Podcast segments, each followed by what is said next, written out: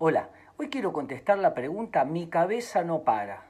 Todas las noches no me puedo dormir porque analizo, pienso y vivo angustiado durante la noche.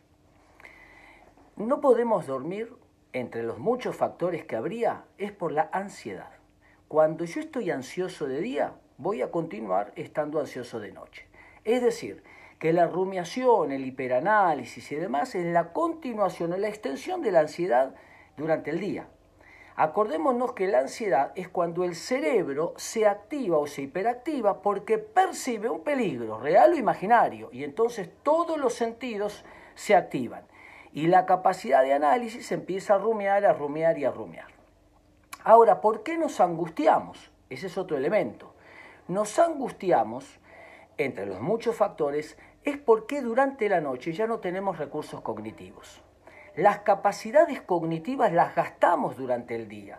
Entonces, después de las 7, 8 de la noche, en general, ya no hay más recursos cognitivos. Entonces los temas se viven de manera angustiante, se viven difíciles y sentimos que no tenemos la capacidad para poder resolverlos.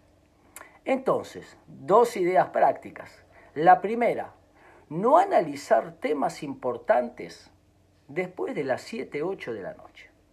Frenarlo a todos nos pasó que vos durante la noche estás analizando un tema y dices, uy, te angustiaste, viene el insomnio, pero al otro día el mismo problema lo ves desde otro lugar. ¿Por qué? Porque nos relajamos y tenemos visión amplificada. Entonces, durante la noche, una ducha, tomar algo este, que nos relaje, ver una película, leer un libro, cualquier actividad que nos baje. Y no invertir en analizar temas conflictivos cuando no tenemos los recursos psíquicos porque ya los gastamos durante, la durante el día.